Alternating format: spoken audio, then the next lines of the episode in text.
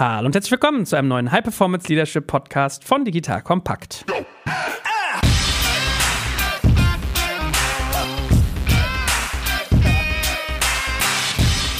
Mein Name ist Jack Kaczmarek und wie immer an meiner Seite der liebe Stefan Lammers, der Führungskräftecoach schlechthin, wie ich immer sage, von SLBB. Hallo Stefan, schön, dass du da bist. Ja, danke. Der Podcaster schlechthin, Joel.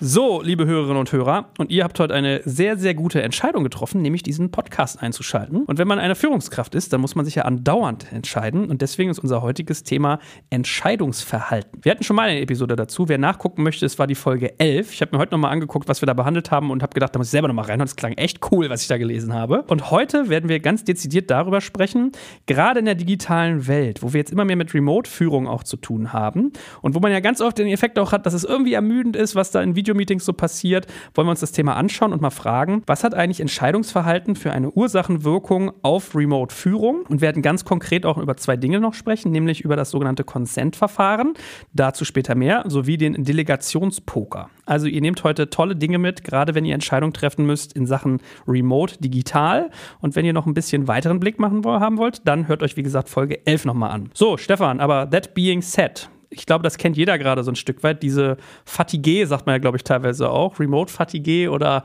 digital-online-Video-Fatigue. Also dieses dauernde in Online-Meetings hängen so ein bisschen ermüdend ist, aber es ist ja trotzdem irgendwie ein wichtiger Teil von Führung.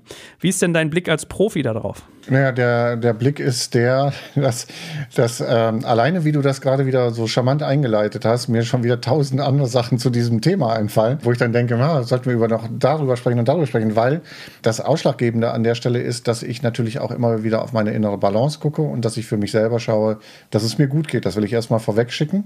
Und dazu ist auch zu fragen, was lasse ich denn überhaupt zu an Meetings und welche Meetings mache ich nicht? Und das ist erstmal ein ganz wichtiger Faktor. Und an der Stelle sind wir schon mittendrin in diesem Thema Entscheidungen treffen. Weil Priorisierung und ähnliches ist nichts anderes als Entscheidungen zu treffen. Also was ist mir eigentlich gerade besonders wichtig? Und da bin ich eben wieder bei dem guten alten Flugzeug. Ja, wenn ich da vorne sitze in der Bank und dann kommen die Sicherheitshinweise und dann heißt es, und wenn die Sicherheitsmasken rausgefallen sind von oben, die Atemmasken, und sie aufgehört haben zu schreien, dann nehmen sie als erstes die Maske zu sich selbst und ziehen sie sich die auf die Nase und erst dann kümmern sie sich um die anderen. Und das ist immer wieder dieser wichtige Blick, den ich jetzt jedem, jeder Führungskraft zurufen kann achtet euch auf euch selbst erstmal, dass ihr gut in Balance seid, in Shape seid, in Energie seid. Das heißt also auch, wo könnt ihr eigentlich auf Dinge verzichten? Und eine wichtige Entscheidung ist da immer wieder das Thema einer sogenannten Stoppliste oder eines Stopp-Momentes für einen selbst wo man sich sagt, das Meeting brauche ich nicht mehr oder hier muss ich nicht wirklich dabei sein oder das könnten eigentlich andere machen. Und ich glaube, das ist wirklich wichtig, da innezuhalten und diese Entscheidung für sich selbst zu treffen. Wo bin ich denn jetzt so maßgeblich wertvoll, dass ich an diesem Meeting teilnehmen sollte und kann dieses Meeting deutlich besser machen? Und wo kann ich auch anderen das zumuten, zu trauen, vor allen Dingen das Vertrauen haben, dass die das machen können? Und eins kann ich euch sagen, kleiner Lifehack von mir an euch. Menschen wachsen vor allen Dingen dann, wenn ihr denen ein bisschen was zutraut. Und nicht, wenn ihr denen den ganzen Tag die Sachen abnehmt und denkt, ihr müsst da wie eine Glucke drüber sitzen. Also, kleiner Lifehack entscheidet euch, mal weniger präsent zu sein an bestimmten Dingen und entscheidet euch, Meetings kürzer zu machen. Entscheidet euch insofern, dass ihr möglicherweise nicht mehr um 15 Uhr ein Meeting macht, sondern um 15.10 Uhr. Weil es ist für ganz viele Menschen super wichtig, zwischendurch mal auf die Toilette zu gehen. Ähm, oder auch mal was zu essen oder ähnliches. Auch da kleiner Hack von einem Kunden von uns, der jetzt äh, in der Zwischenzeit zwischen 12 und 1 Mittagspause macht. Und in dieser Zeit sind alle Leute nicht erreichbar. Und dadurch hat jeder auch mal eine Chance, runterzufahren in dieser Zeit und hat in dieser Zeit die Möglichkeit, sich zu versorgen. Oder vielleicht auch andere. Also, um Entscheidungen geht es. Und ihr merkt, unser ganzes Leben ist von morgens bis abends mit Entscheidungen voll. Und wir denken aber leider oftmals gar nicht so bewusst darüber nach, sondern wir lassen uns mitreißen von diesem Strom, was alle anderen von uns wollen und was wir denken, was andere für richtig halten. Es ist ganz lustig. Ich hatte heute gerade ein Online-Meeting mit einer sehr, sehr guten Anwaltskanzlei, mit der wir das Privileg haben, zusammenzuarbeiten. Und äh, habe gerade vor Augen, wie sich die eine Mitarbeiterin da so einen Müsli-Löffel dann in die Schnute schob, während wir geredet haben mit dem Headset. Ich habe gedacht, die arme Sau, es war 10 Uhr morgens und die konnten noch nicht mal gegessen haben bis dahin. Und äh, meinte, ja, tut mir leid, ich muss noch kurz was essen. Also verstehe ich total. Und ich bin mir nicht ganz sicher, hatten wir auch mal drüber gesprochen, über diese Not-To-Do-Listen? Also Menschen machen ja immer To-Do-Listen und es gibt halt auch Not-To-Do-Listen, dass man sagt, was man nicht mehr machen möchte. Ja, ich nenne das ja immer Stoppliste an dieser Ecke.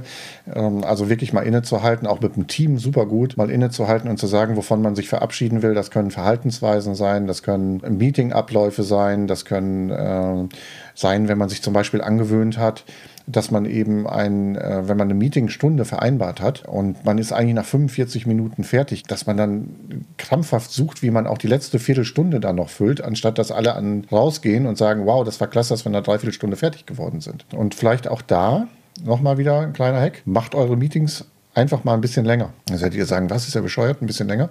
Ja, und hört vorher auf. Also es ist für jeden Menschen ein total befreiendes Gefühl, wenn die Meetings kürzer sind, als eigentlich die vor eingeplante Zeit dafür ist. Das ist einfach psychologisch schon allein ein total befreiendes Gefühl, wenn man auf einmal fünf Minuten, zehn Minuten, 20 Minuten extra gewonnen hat. Und jetzt gerade in dieser Zeit. Also Ne? Nutzt die Psychologie, ich sage immer Psychologie für sich arbeiten lassen, nicht gegen sich. Gut, also ich lerne. Ich fange um 10 nach 3 an und mache dann vielleicht bis 20 nach 4 und äh, freue mich dann, wenn ich 10 Minuten gespart habe, weil das Meeting nur eine Stunde gedauert hat. Cool. Ja, genau. Werbung.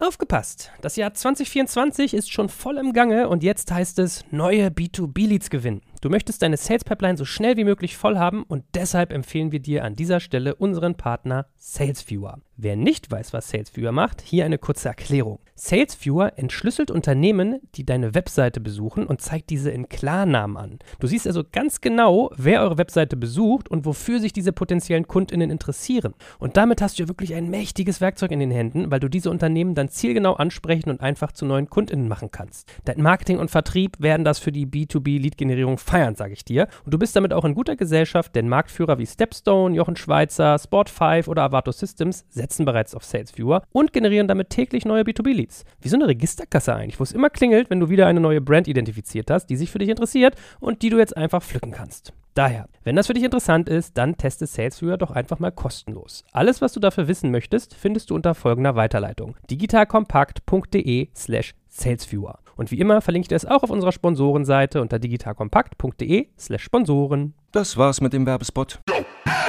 Jetzt hast du ja gesagt, ähm, oder wir haben ja eigentlich quasi diese Fatigue, diese Ermüdung besprochen und wollen das äh, zurückführen auf Entscheidungsverhalten. Also per se hat vielleicht Remote so seine Eigenheiten. Dazu hatten wir das letzte Mal auch schon anderes gemacht und das nächste Mal werden wir über Meetings sprechen. Das werden wir nochmal vertiefen. Aber was im Bereich Entscheidungsverhalten befördert und katalysiert denn jetzt noch, dass man vielleicht diese Ermüdung spürt, gerade in Remote-Meetings? Ich möchte da nochmal ähm, noch an einer persönlichen Entscheidung anknüpfen.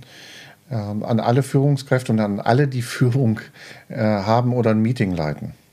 Macht euch einfach bewusst, gerade eure Mitarbeiter oder Kollegen haben nie ein höheres Energielevel als ihr selbst. Ne? Also geht rein mit einer hohen Energie und äh, nutzt das. Ihr, ihr strahlt aus, man nennt das Priming und ihr strahlt aus auf die anderen. Aber jetzt kommen wir mal zu den, zu den Techniken, äh, sage ich jetzt mal eher. Da seid ihr natürlich auch Vorreiter. Und wenn ihr so etwas einführt, wenn ihr eine neue Technik einführt, dann besprecht das im Vorfeld mit dem Team. Weil für ein Team ist das unheimlich unangenehm, wenn ihr auf einmal mit einer neuen Technik kommt und sagt, ah, heute machen wir mal das und das. Ich da, habe da so einen Podcast gehört und das hörte sich irgendwie ganz interessant an. Und jetzt starten wir mal einfach damit. Besprecht es mit dem Team. Nehmt das Team mit auf die Reise. Was habt ihr gehört? Was hat das in euch ausgelöst? Und weshalb glaubt ihr, dass es für die, das Team gerade interessant ist? Und fragt dann das Team, ob das Team das auch interessant findet. Dadurch kriegt ihr für eine neue Methode einfach erstmal von Anfang an Buy-in dass die Leute auch sagen, ja, super, wollen wir mal ausprobieren. Und wenn ihr das dann noch mit so einer äh, digitalen Gelassenheit, äh, die ihr vielleicht schon mal von uns gehört habt, mit reinbringt, nach dem Motto, und wir können das ja auch noch für uns anpassen, so wie es dann für uns schön ist, wie es für uns passt, ähm, dann kriegt ihr da sicherlich was total Wertschöpfendes für euch raus. Und ich glaube, das Erste, wo wir mal einfach drauf gehen sollten, ist die Consent-Methode. Da würde ich kurz was äh, zu erzählen wollen, weil das, was ich so äh, als eines der größten Defizite immer noch, wir sind jetzt ein Jahr lang mit dem Thema Corona beschäftigt und sehr viel in Online-Meetings unterwegs und was ich immer noch erlebe, und das finde ich wahnsinnig erschreckend und ganz ehrlich, Das ist in der neuen Welt, also bei den Startups, 100% genauso verteilt wie bei den alten Unternehmen, Konzernen und Mittelstand, wo ich unterwegs bin. Alle möglichen Führungskräfte versuchen so ein olles, langweiliges Präsenzmeeting irgendwie online nachzubilden. Also diese gleichen Mechanismen. Und ich weiß nicht, warum das jeder vergisst, dass online uns so viele mehr Möglichkeiten bietet, wo wir Dinge anders machen können als bisher, wo wir uns neu denken können, wo wir Teamzusammenarbeit anders denken können. Und da gibt es vielleicht eben jetzt diese zwei Dinge, die ich euch vorstellen will. Und eins ist eben Konsent mit dem Team zu besprechen und äh, zu sagen, wir wollen hier zukünftig anders Entscheidungen treffen. Und ihr kennt es vielleicht als, als Entscheidungsmethoden Konsens. Äh, Konsens ist dieses Thema, wo alle Leute so lange reden, bis irgendeiner aufgegeben hat und dann am Ende äh, doch eigentlich wieder ein Kompromiss dabei rauskommt. Also das ist, was wir kennen aus der Politik, was eben Frau Merkel hervorragen kann. Ne? Also irgendwie nachts eine Sitzung ansetzen oder so, bis die Leute alle müde sind und dann irgendwann werden dann Entscheidungen getroffen. Alle haben sich daran beteiligt und werden Entscheidungen getroffen, sind nicht unbedingt immer die besten, egal. Eine Methode. Andere ist Kompromiss von Anfang an, ne, auch, auch in der Politik wieder gang und gäbe, dieses Thema den kleinsten gemeinsamen Nenner zu finden. Und Konsentmethode geht eben andersrum vor, dass wir hingehen und im Vorfeld eine Idee vorbereitet ist. Ihr wisst ja sicherlich, ihr habt ja alle Folgen sicherlich von High Performance Leadership gehört, dass wir sagen, eine der Formen im, im High Performance Team ist das Thema der Hohlschuld eine Grundform, äh, die, die wichtig ist, eine Arbeitsform. Und in dieser Hohlschuld steckt drin, dass Leute, wenn sie in ein Meeting reingehen, halt gut vorbereitet sind. Dass sie sich die Informationen geholt haben, die nötig sind. Dazu gehört hier in diesem Fall bei einem Konsentprinzip auch dazu, dass derjenige, der das Meeting leitet oder die, der, der die Idee zur Diskussion stellt, halt dafür gesorgt hat, dass die Leute schon gut über diese Themen informiert sind. Und wenn es jetzt zu diesem Entscheidungsschwur kommt, dann passiert in den meisten Meetings Folgendes nämlich dass alle jetzt nochmal alle drüber reden und ihnen im letzten Moment noch eine tolle Idee einfällt, wie man das Ganze doch noch zerreißen kann, damit es am Ende nicht entschieden wird. Und das ist eben der, der Clou, sage ich jetzt mal, beim äh, Konsenssystem. Es geht darum, einfach eine höhere Motivation für die Umsetzung zu schaffen, mehr eine größere Akzeptanz von Gruppenentscheidungen zu treffen, ähm, äh, zu erreichen. Und das ist eben ganz, ganz spannend in diesem Modell. Worum geht's? Also es ist im Prinzip ein kein Einwandsystem kein Einwandsystem. Was heißt das? Das heißt also, die Leute sind informiert über diese Idee, die da ist. Und es geht jetzt nicht mehr darum, dass jeder seinen Senf dazu gibt oder sich nochmal wichtig gemacht hat oder was auch immer, sondern es geht in diesem Moment darum, dass nur noch zwei Dinge zugelassen sind. Und selbst das kann man noch überlegen, ob das zugelassen ist, ob beide zugelassen sind oder nur eins davon. In der Version, wo zwei Dinge zugelassen sind, stellt jemand diese Idee kurz vor. Die Leute sind ja schon informiert und es gibt danach nur noch die Frage, gibt es hier irgendwo ein Veto, dass jemand das aus einem wichtigen Grund nicht zu 100 Prozent mittragen kann? Zweitens gibt es hier einen maßgeblichen Verbesserungsvorschlag. Das ist die Version mit den zwei Ideen. Um es ganz kurz zu Anfang jetzt zu sagen, die Version mit einer Idee, da gibt es halt nur die Veto-Frage, weil ihr ja schon vorher die Chance hattet, eure Ideen einzubringen.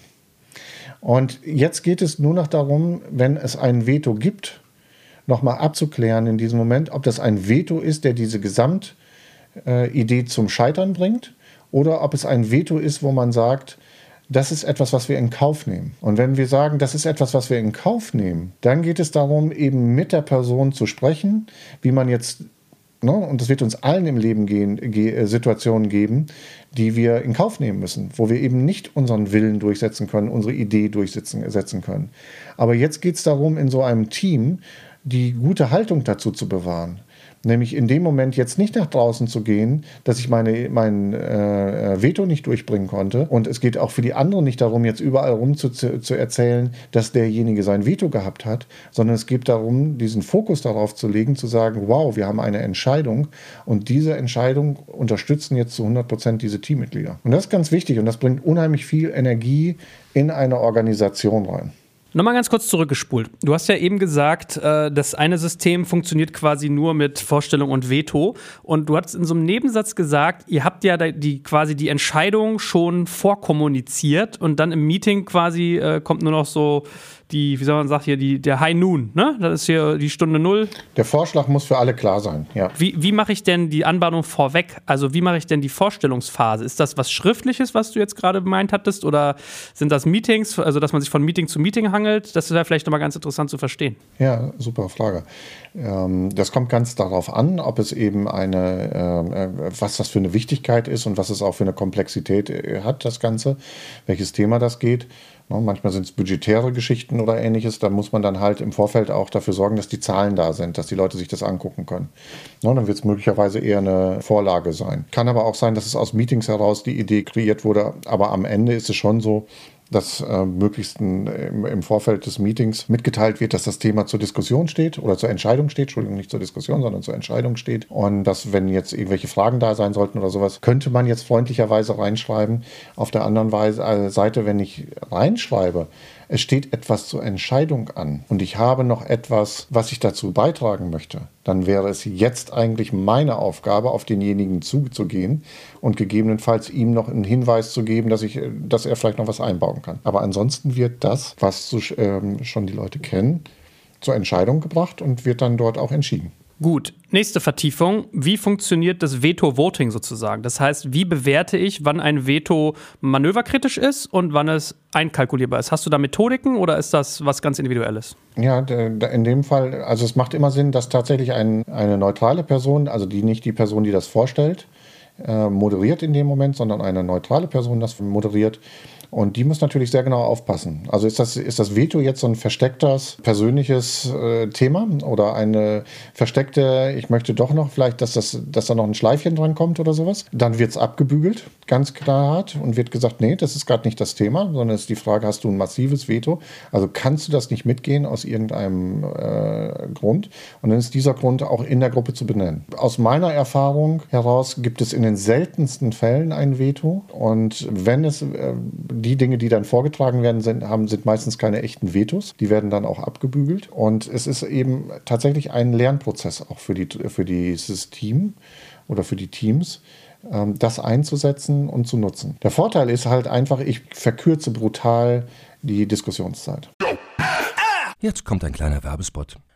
Aufgepasst! Wusstest du, dass HR-Teams heutzutage mit mehr Aufgaben denn je konfrontiert sind? In der aktuellen Studie HR Trends, die Zukunft der Personalarbeit 2024 von Sage, wurden HR-Teams aus sieben verschiedenen Ländern und über 20 Branchen befragt, um top aktuelle Insights in der Entwicklung des Personalwesens zu geben. Sage entwickelt HR-Tools und Software für dein Unternehmen, um Lohnabrechnungen, Personalmanagement, Buchhaltung und mehr zu vereinfachen. So, und die Studie von Sage zeigt unter anderem, dass ganze 91% der HR-Teams angeben, dass ihre Arbeit Arbeitsbelastung im letzten Jahr zugenommen hat, aber gleichzeitig glauben 79 Prozent der Befragten, dass Automatisierung ihre Prozesse zukünftig verbessern und Zeit sparen kann. Ebenfalls spielt auch KI eine große Rolle. Derzeit nutzen etwa ein Drittel bereits Chatbots wie ChatGPT in ihren Prozessen und circa drei Viertel der PersonalleiterInnen sind sich bereits sicher, dass KI die Arbeitsweise im HR revolutionieren wird. Du merkst, die Studie ist vollgepackt mit Statistiken, überraschenden Erkenntnissen und Tipps für HR-Führungskräfte, die vorankommen wollen und zeigt eine Momentaufnahme der sich stetig wandelnden Rolle von HR heute. Am besten schaust du dir die Studie HR-Trends, die Zukunft der Personalarbeit 2024 selbst an. Unter digitalkompakt.de slash Sage, S-A-G-E, kannst du sie dir komplett kostenlos herunterladen. Und wie immer findest du alle Infos auch auf unserer Sponsorenseite unter digitalkompakt.de slash Sponsoren. Werbung Ende. Ich lese gerade dieses äh, das Obama-Buch, die Obama-Biografie. Also da, das ist ein bisschen wie Telefonbuch lesen, viele Seiten mit kleinem Text. Und da ist mir so hängen geblieben, dass er gesagt hat äh, oder erzählt an einer Stelle, ja, in der Politik habe ich eine, eine, interessante Erfahrung gemacht. Wenn du auf einmal Präsident bist, gibt es auf einmal nicht mehr Schwarz und Weiß, es gibt nur noch Grau. Das heißt, du kannst eigentlich nie eine gute Entscheidung treffen, sondern es läuft immer darauf hinaus, dass du ganz viel Datenmaterial hast, wo es dann heißt, mit 30% Wahrscheinlichkeit werden wir Frauen als Wähler verlieren. Mit 60% Wahrscheinlichkeit werden wir Probleme bei den Veteranen haben und so weiter und so fort. Und das ist ja im, im Firmenleben wahrscheinlich ähnlich, dass es eigentlich kein richtig und kein falsch gibt, sondern man muss eigentlich eine Entscheidung treffen und dann gibt es Dinge, die dagegen sprechen und man weiß aber gar nicht, welchen Impact die haben. Wie preist du das in diese Methodik ein? Also ich, ich könnte mir vorstellen, wo die Antwort lautet, dass man sagt, genau dieses Fehler machen gehört auch, ist part of the process. Eine, eine Entscheidung ist besser als keine, aber das würde ich gerne mal wissen, wie du das sozusagen. Ach, ja, ja, schönes Thema, was wir da gerade vertiefen. Ja, wann kannst du dich denn entscheiden? Ja, das ist die Frage. Dafür müsste man. Hast du, hast, hast, hast, du, die, hast du eine Idee? Wann kann man eigentlich Entscheidungen treffen? Naja, idealerweise, wenn man die Folgen absehen kann ne? oder kalkulieren. Das Interessante ist, dass wir glauben, äh, die meisten, oder ich würde jetzt mal sagen, die meisten Entscheidungen, die wir äh, glauben zu treffen, sind gar keine Entscheidungen. Wenn du eine Entscheidung treffen willst, brauchst du zwei gleichwertige Alternativen. Ja? Dann hast du nämlich eine echte Wahl zwischen zwei Möglichkeiten in diesem Moment. Und ich glaube, das ist auch ganz was Wichtiges, was eben von demjenigen, der eben so einen Entscheidungsprozess nach vorne bringt, auch sehr deutlich gemacht werden muss. Was heißt das denn, wenn wir das nicht machen oder was heißt das, wenn wir das machen? Und ich glaube, das ist heute auch in der Vorbereitung oftmals von solchen Entscheidungsprozessen den Menschen gar nicht mehr klar, weil die genau das sagen, was du gerade sagst, ist eigentlich alles grau und ist doch eigentlich egal, ob wir das machen oder das machen. Und dann geht es nicht mehr darum, eine echte Entscheidung zu treffen, sondern dann geht es danach, was mir am besten gefällt wo ich mich mit wohlfühle oder was auch immer. Aber darum geht es ja nicht, sondern es geht darum, rauszuarbeiten, was sind denn die beiden Handlungsalternativen, die ich in diesem Moment tatsächlich miteinander habe. Und das ist der Kern dabei. Und es ist auch manchmal ganz spannend, wenn man das für sich selber mal hinterfragt, weil man dann manchmal so rumdruckst vor Entscheidungen. Und wenn man sich dann tatsächlich mal fragt, habe ich überhaupt eine Wahl? Und wenn ich dann sage, nee, eigentlich habe ich gar keine Wahl, dann ist es halt brutal einfach. Dann mache ich halt.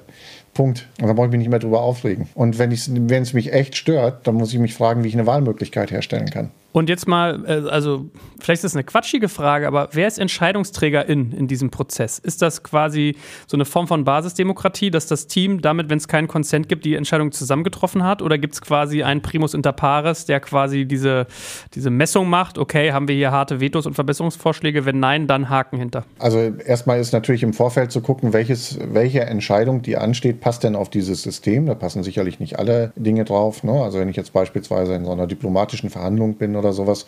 Da wird man eher über einen Kompromissweg gehen oder ähnliches, Ausgleich, weil man eben auch längere Zyklen berücksichtigen muss. Was bedeutet das denn auf Dauer, wenn wir da nachgeben? Dann muss der andere auch wieder irgendwo nachgeben und so weiter. Das ist ja manchmal so ein politisches Geplänkel. Hier geht es vor allen Dingen eben um Themen, die letztendlich sehr klar werden, die wichtig sind, in kürzester Zeit auch Entscheidungen zu treffen, damit es einfach weitergeht. Und es gibt sicherlich auch manche Dinge, die, äh, die anders entschieden werden können. Also es gibt ja auch eben andere Entscheidungsverhalten, hatten wir auch, glaube ich, in dem anderen Podcast schon drüber gesprochen, wie beispielsweise Hierarchie oder ähnliches, ähm, wo dann eben der Chef halt mal einfach entscheidet. Und das muss nicht generell falsch sein, sondern das kann total die richtige Entscheidung sein, den Chef entscheiden zu lassen in diesem Moment. Und ich glaube, es ist einfach immer nur wichtig, wichtig, dieses Bewusstsein zu haben, dass es da ganz viele unterschiedliche Formen gibt, die ihren Sinn machen und dass man sich auch Gedanken machen muss als Führungskraft oder als derjenige, der jetzt beispielsweise so einen Prozess begleitet, dass er sich Gedanken macht, was ist denn jetzt für diese Situation das Beste, was wir tun können? Also wie können wir jetzt äh, zu einem Ergebnis kommen, was eine möglichst hohe Tragfähigkeit hat und Motivation auslöst? Und insofern ist Konsent eben ein Teil, der dazugehört. Und bei uns hier wieder in der Firma ist es eben, dass wir schon einen großen, sehr großen Teil mit Konsent machen. Ne?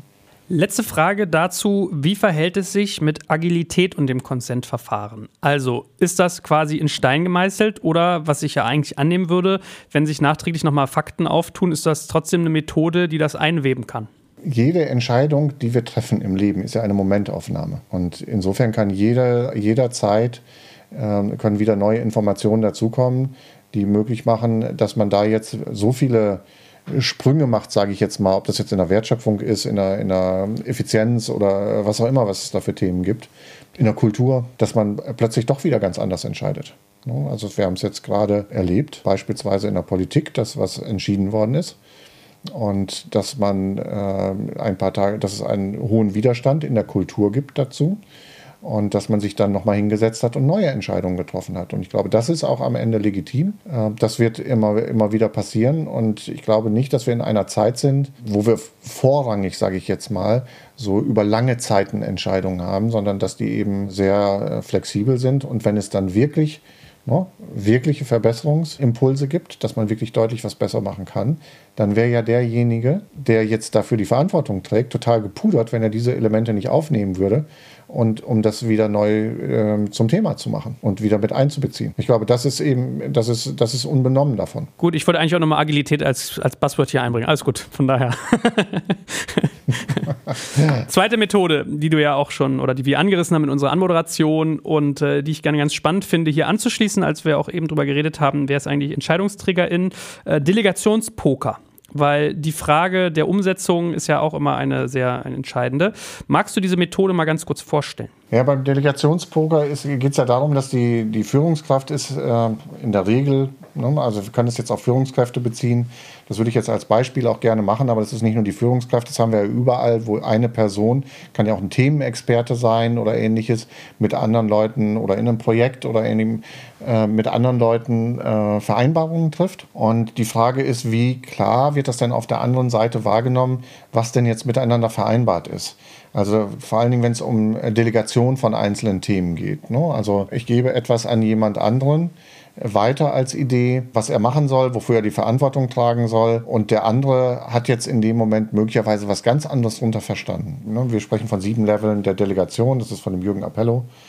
Ähm, und äh, der Punkt 1 ist, ähm, ich entscheide, ich gebe dir alles vor. Ja, und der Punkt 7, das ist dann das äh, Extrem auf der anderen Seite, ich delegiere die Sache voll an dich und brauche nicht mehr involviert zu werden. Und wir haben das gerade im Rahmen unseres Digital Leader Programms auch wieder gehabt. Ne? Da äh, setzen wir solche Sachen ja auch ein und probieren die.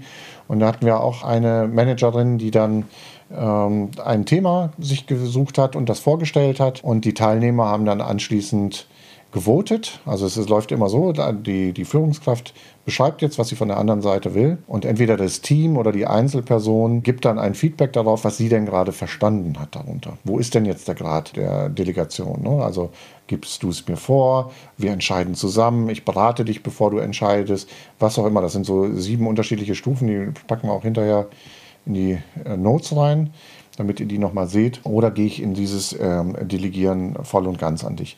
Und dann kann man eben, und das ist eben jetzt das Schöne, deswegen äh, nehmen wir das hier auch nochmal auf, eben weil das für online auch nochmal ganz, ganz wichtig ist.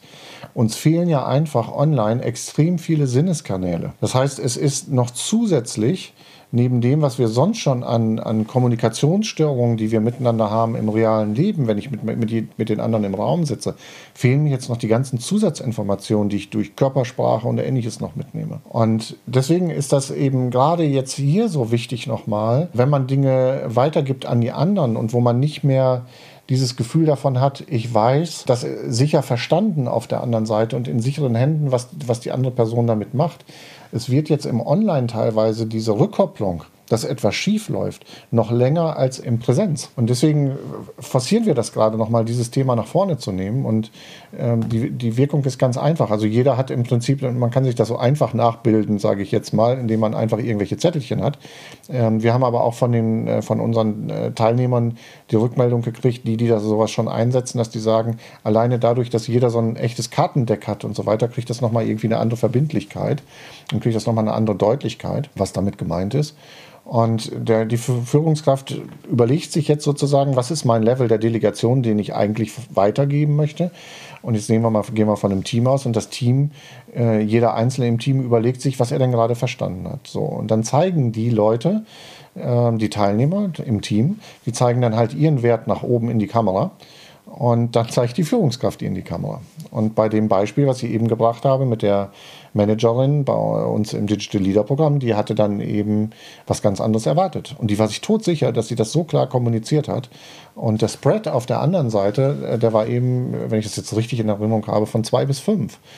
Und das macht massiven Unterschied aus, was ich hinterher als äh, Produkt zu Ende kriege. Und dann erlebe ich natürlich auch gerade wieder in dieser Remote-Welt sehr oft von den Führungskräften, dass sie dann selber dahin gehen und es dann selber machen. Und wenn ich die dann frage, warum tut ihr das denn? Warum gebt ihr es dann nicht wieder zurück? Und dann höre ich die ganze Zeit immer, ja, jetzt war es so zeitkritisch, es ging dann nicht mehr anders. Jetzt musste ich das selber machen. Aber da findet kein Lernen mehr in der Organisation statt.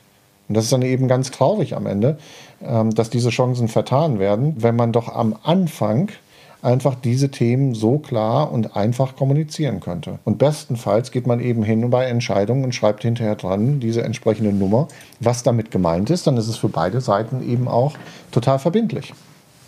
Vereinfacht sich einfach ganz brutal die Welt. Also damit ich das richtig verstehe, die redet mit ihrem Team dann hält jeder die Hand in die Kamera und wenn sie eine 5 zeigt, ist damit gemeint, dass sie denkt, dass beim Team angekommen ist, dass die Delegation sehr stark in Richtung des Gegenübers geht, während das Team die 2 hochhält und denkt, das ist eigentlich ein Chefthema oder Chefinnen-Thema. Genau. Also jetzt nehmen wir mal dieses Beispiel von 5 bis 2. Ne? Wenn sie jetzt die 5 hochhält, äh, ist ihr Glaube, ich berate dich, bevor du entscheidest. Also ich brauche im Prinzip nicht mehr Teil dieser ganzen Geschichte sein. Du fragst mich vielleicht noch irgendwie, was du äh, wissen willst und dann machst du aber im Prinzip das ganze Thema alleine und entscheidest auch dann am Ende alleine und gut. Und bei einer 2 ist es, ich versuche dir nahezubringen bzw. zu verkaufen, ähm, dass du das machen sollst und tue so, als wenn das im Prinzip deins wäre, aber ich entscheide am Ende. Ja? So, und mit welchem Commitment und mit welcher Idee, was ich vorbereiten soll, geht der jeweilige Mitarbeiter dann gerade rein in dem Moment. Und da geht halt, ist halt ganz viel Potenzial, was du nutzen kannst, wo du einfach Misscommunication, äh, sehr viel unnütze Arbeit, Arbeit für den Papierkorb und so weiter einfach einsparen kannst. Und was tue ich in so einer Situation, wenn ich so ein Mismatch merke? Dann gibt es jetzt äh, verschiedene Möglichkeiten. Die klassische Möglichkeit, also jetzt in einer Teamsitzung, äh, wäre die, dass man guckt, was ist der Mittelwert und würde sich da jetzt äh, festhalten. Das funktioniert aber aus meiner äh, Beobachtung heraus nicht immer weil ähm, ich sage jetzt mal, wenn ich der Auftraggeber bin, dann habe ich ja in der Regel auch eine Erwartung. Und ich kann mich jetzt ja auch nochmal austauschen mit dem Team und kann fragen, was haltet ihr für sinnvoll? Ne? Das ist ja jetzt auch spannend. Weshalb habt ihr denn so entschieden? Weshalb glaubt ihr das denn? Und das kann jetzt ja verschiedene Sachen sein. Entweder habe ich das Gefühl, ich kann das gar nicht alleine, ich traue mir das nicht zu. Oder ich traue dir nicht zu, dass du das ernst meinst. Und dann kommen auf einmal Themen hoch, die einfach unter der Wasseroberfläche laufen und die sind wichtig zu besprechen. Und daraus kann man auch eben eine ganz neue Beziehung miteinander ähm, kreieren und diese Dinge klären, die vielleicht sonst nicht geklärt werden. Und vielleicht matcht dann mit der Zeit auch die Kommunikation und das, was verstanden wird, viel, viel besser. Lass uns mal bitte das auch noch ein Stück weit vertiefen, weil normalerweise hätten wir jetzt wahrscheinlich, also mein erster Gedanke wäre gewesen, wenn ich über Delegation rede, dass das relativ binär ist. Also ich mache das versus ich gebe es ab. Und jetzt haben wir hier aber sieben Level. Kannst du A mal sagen, wo das eigentlich herstammt, wenn man das nochmal nachlesen möchte? Also ist das aus einem Buch oder ist das ein Coaching oder wo kommt das her? Und B, was sind denn diese sieben Level so grob? Okay, also wie gesagt, schon, vorhin schon mal, es kommt von Jürgen Appello, das wird sicherlich ein Buch oder sonst was drüber geben, aber findet man auch im, im Internet. Die sieben äh, Level sind von Eins, ich gebe es dir vor. Zwei, ich versuche es dir nahe zu bringen bzw. zu verkaufen. Ich entscheide aber. Drei ist, ich werde dich konsultieren, bevor ich entscheide. Vier ist, wir entscheiden zusammen.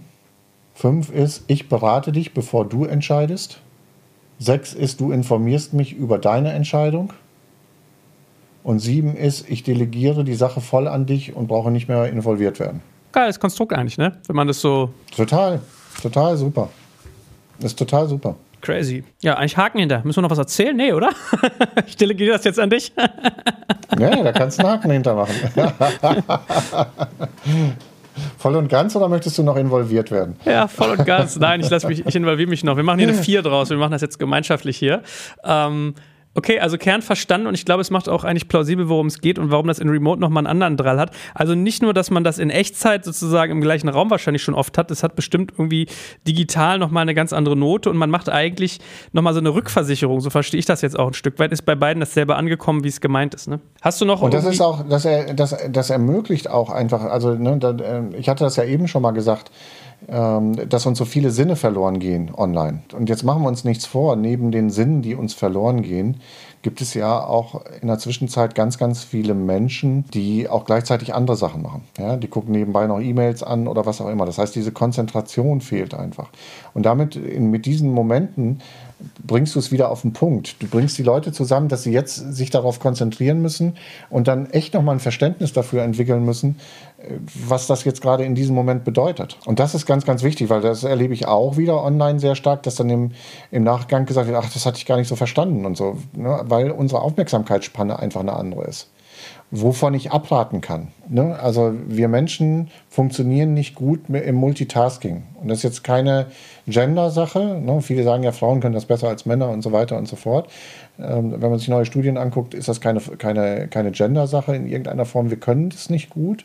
Und wenn ich das jetzt richtig gelesen habe, äh, sogar ein Thema ist, ist, dass unsere Merkfähigkeit darunter leidet, wenn wir zu viele Sachen gleichzeitig machen. Ja, also wir werden nicht besser dadurch und erreichen mehr, sondern wir werden langsam aber sicher immer schlechter dadurch. Also insofern guckt, dass ihr euch wieder fokussiert, euch für eine Sache entscheidet und dann kriegt ihr sie auch schneller fertig. Und fragt euch immer wieder, eben wenn wir jetzt auf die Meetings zurückgucken, äh, was kann ich tun, um das Meeting möglichst effizient und kurz zu machen, damit ich eben lieber Zeit habe, auch mal zwischendurch einen Smalltalk zu machen bei diesem Delegationspoker und der, der Changierung von 1 bis 7 oder der Verteilung von 1 bis 7, hast du so eine Art Entscheidungsbaum? Also ich denke gerade in so Quadranten 1, 2, 3, 4, dass man sagt, äh, Achse 1 ist das, Achse 2 ist das und empfiehlt sich sozusagen die Punkte, die Delegationen Level 5 bis 7 sind eher oben rechts und die irgendwie Delegationspunkte 1 bis 3 sind eher unten links oder sowas. Hast du so eine, so eine, so eine Daumenregel oder ist das total below sowas?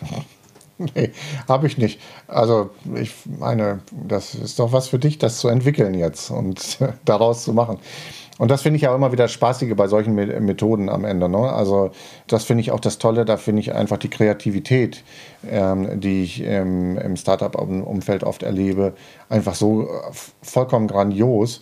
Eben genau das, was du gerade machst, solche Dinge zu nehmen und zu sagen, wow, cool, ähm, möglicherweise funktioniert das nicht hundertprozentig bei uns, aber wie baue ich das denn und was sind die Erkenntnisse daraus?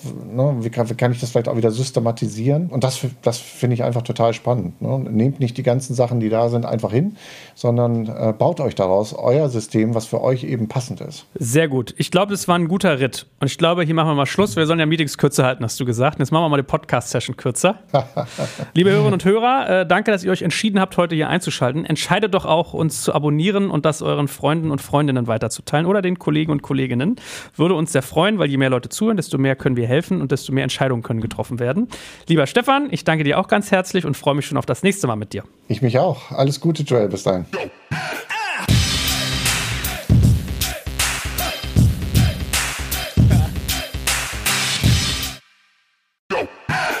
Jetzt kommt ein kleiner Werbespot.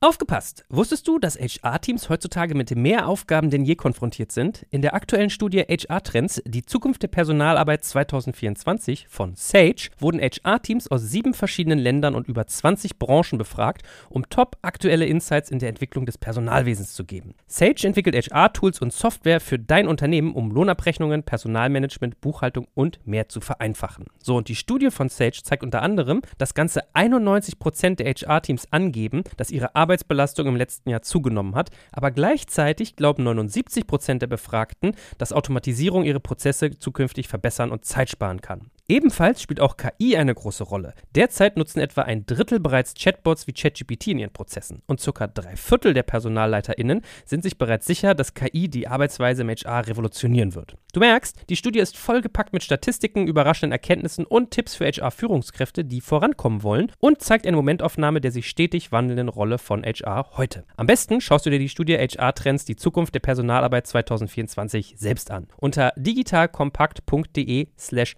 Sage, S-A-G-E, kannst du sie dir komplett kostenlos herunterladen. Und wie immer findest du alle Infos auch auf unserer Sponsorenseite unter digitalkompakt.de slash Sponsoren. Werbung Ende.